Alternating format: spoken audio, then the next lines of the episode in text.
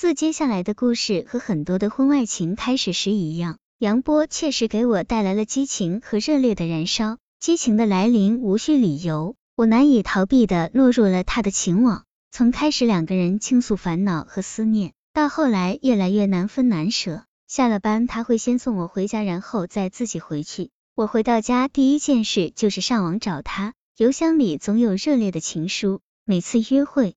两个人好像比赛一样制造着浪漫和惊喜，这样的日子使我的生活突然焕然一新，灵魂也变得鲜活无比。我不再在乎张平的冷漠和在家里的表现，甚至心里更希望他出差不在家。我以他回家晚会吵到我为借口分房而居了。半夜他睡得很死，我则悄悄的再爬起来跟杨波通话。我们有说不完的话。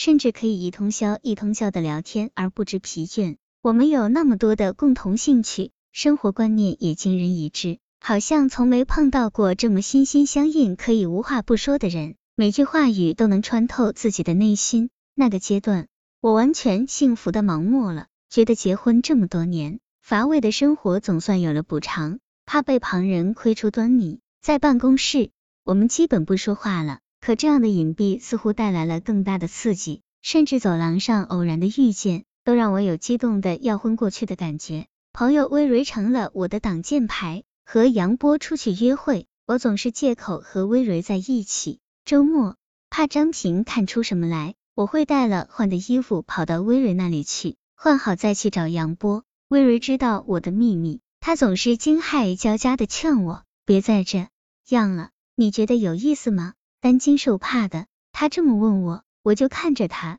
一脸的甜蜜，这比初恋更让人激动。张平从没想过我是在说谎，也许他也懒得想。周末他在家的时间并不多，女儿我也总是放在母亲那里。只有一次晚上很晚了，我还没有回家，他把电话打到了温蕊那里，温蕊敷衍说我在洗手间，又赶紧给我电话，可我和杨波正在一起，又关了手机。等他找到我，已经过了十二点，我吓坏了，脸色惨白的看着杨波。杨波手忙脚乱，样子似乎比我还要慌张。他催我快回家，快上车，一鼻头的汗水，我的心陡然沉了下去。情人之间就是这吗？没有承诺，没有将来，没有共同把手的东西，只有欢愉和游戏。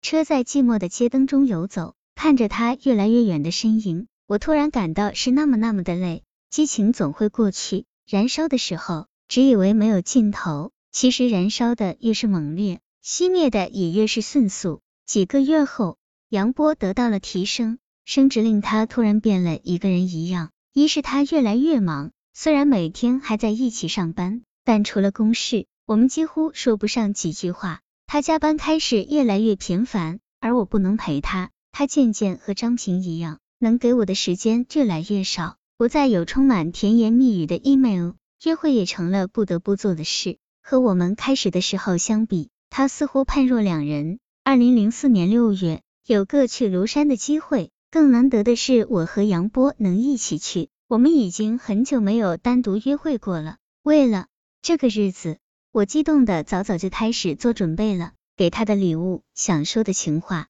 自己脑子里翻江倒海。过电影一样，想象中不知道该是一次多么尽兴的相聚。可是他突然说不去了，将机会让给了另一个同事，原因是他刚当领导，不能有好玩的地方就自己去。当他在电话里告诉我时，我的心突然就冷了。他可以考虑他的人气，但却不考虑我们的相聚。原来所有的一切，不过都是我的一厢情愿而已。这件事让小新有了一个机会。得以重新审视过去这几个月的感情，他也是突然就觉察到了这段情感的唐突和离奇。也许男人都是一样吧，更也许所有的感情都是如此吧。激情总是轰轰烈烈的开始，虎头蛇尾的结束。不论自以为怎样的举世无双，到头来不过都是平平常常而已。八月中旬，我们一起做的项目出来了，作为一个成果，要出书。这是一个集体结果。我一直是主要执笔人，这个工作很是吃力不讨好，但我怀着巨大的热情，只是因为项目的负责人是杨波，可等书的教养拿到手里，我发现我的名字却换成了他的。杨波并不做解释，他甚至开始躲着我。我的愤怒终于再一次将他堵在办公室里后，变成了失望。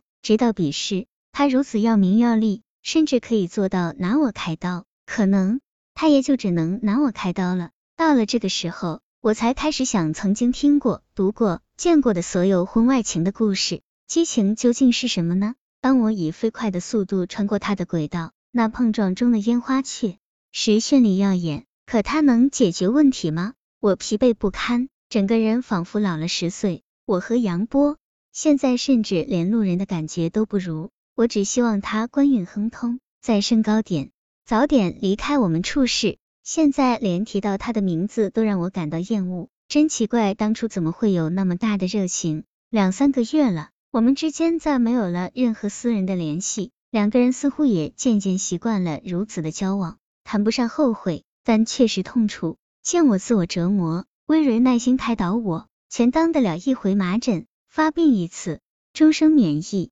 与其婚外情后陷入深深痛悔，不如看到它的积极意义。没有经历惊险的航程，不知宁静港湾的可贵。生活总是平淡的，爱情不可能完美的，回头是岸。重要的是学会珍惜。我只有苦笑，说起来容易，真要做到心平气和。毫无愧疚，却难而又难。但对张平，我的态度确实改变了很多。想想他也一定会有如我一般困守寂寞、感觉不到心跳的时候，感情的经营就变得更加重要起来。说起来，还是我贪心。春天已过，这是一个错乱的季节。赵小星的话，人的欲望没有止境，如果不满足现有的生活，婚外情也往往难以让人如愿。多数时候。不过是在饮鸩止渴。